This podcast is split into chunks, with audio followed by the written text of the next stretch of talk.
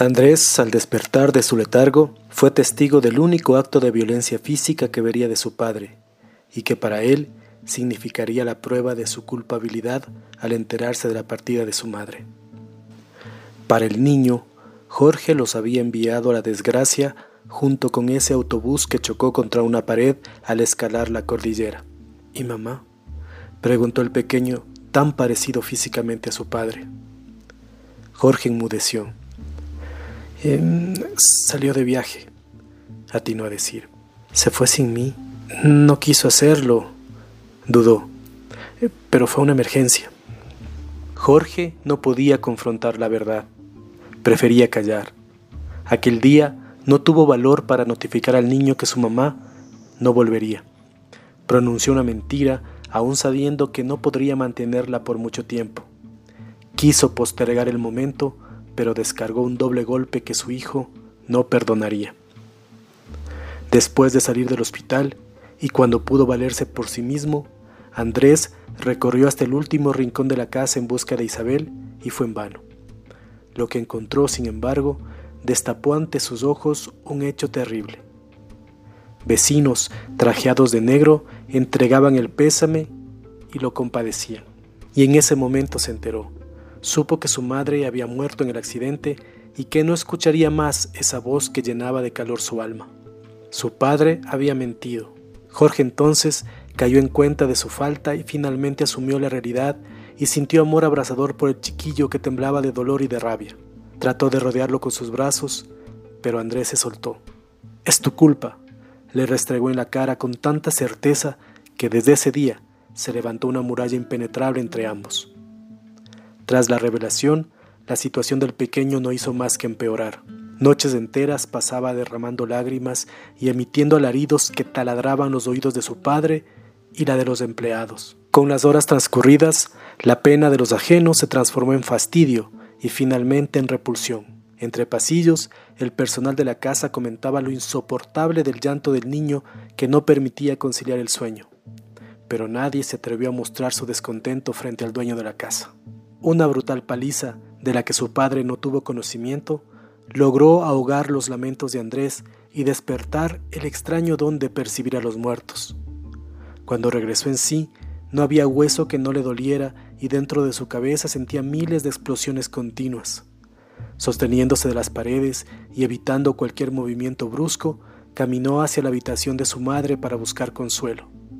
A lo lejos Vio a la fiel Matilde con más de 70 años a cuestas en la tarea de extraer vestidos y zapatos del ropero de Isabel y llevarlos a la camioneta. Andrés, con dificultad extrema, se acercó hasta el espejo donde se peinaba su mamá. Frente al cristal, no logró enfocar ni su propia imagen porque decenas de luces brillantes lastimaban sus pupilas. Sintió entonces que alguien lo miraba y volteó. Entrecerró los ojos y ligeramente avanzó a distinguir la figura de su madre. Has venido por mí, se alegró.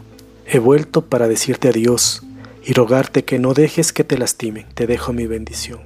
La imagen duró apenas unos segundos, pero esas palabras, en la voz de su madre, inyectaron valor para soportar las pruebas venideras y enfrentar a quienes lo hirieran. Desde entonces huyó del afecto, pero tampoco hubo quien se lo ofreciera. Los empleados lo consideraban un niño retraído y extraño que empezó a causar temor.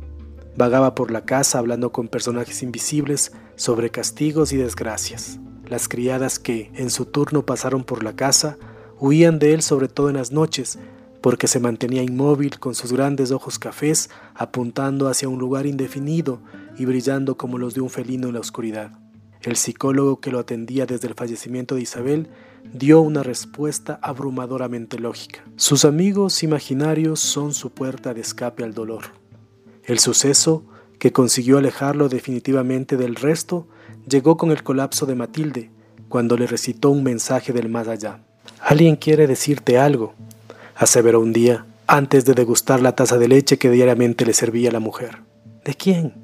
respondió la anciana de largas faldas, blusas bordadas y enormes trenzas. Una mujer. ¿Cómo se llama? No sé. Come, come. ¿Cómo puedes traerme un recado y no saber de quién se trata? Porque solamente oigo su voz. Matilde recogió el resto de la vajilla y la llevó al fregadero sin prestar atención. Suponía que se trataba de las fantasías del niño. ¿No quieres saber lo que dice? insistió Andrés. Mm, ya dime, aceptó Matilde con resignación. Que no llores más por ella, que no fue tu culpa haberla dejado. La morena tez de la mujer palideció al extremo y dejó caer unos cuantos platos. Andrés se espantó del ruido pero siguió hasta el final. ¿Cómo podías imaginar que iba a morir? Matilde logró sostenerse de una silla y empezó a sentir una palpitación muy fuerte en el corazón y perdió el control sobre su brazo izquierdo ya disminuido por una antigua lesión. Matilde, ¿qué te pasa? Varios días estuvo en cama sin soltar el rosario y repitiendo plegarias. El niño llegó varias veces hasta el lecho y su presencia fue prohibida ante la notable indisposición que causaba en la enferma. Para los servidores de Jorge estaba claro que el estado de Matilde había sido provocado por Andrés y por lo tanto prefirieron evitar su presencia y ordenaron a sus hijos hacer lo propio. Solo hace daño lo que digo. No volveré a hablar con nadie de esto, prometió Andrés tras constatar la difícil recuperación de Matilde. Castigo o salvación. En el futuro, Andrés no sabría definir aquel hálito de misterio que lo encerró en un círculo solitario, pero seguro.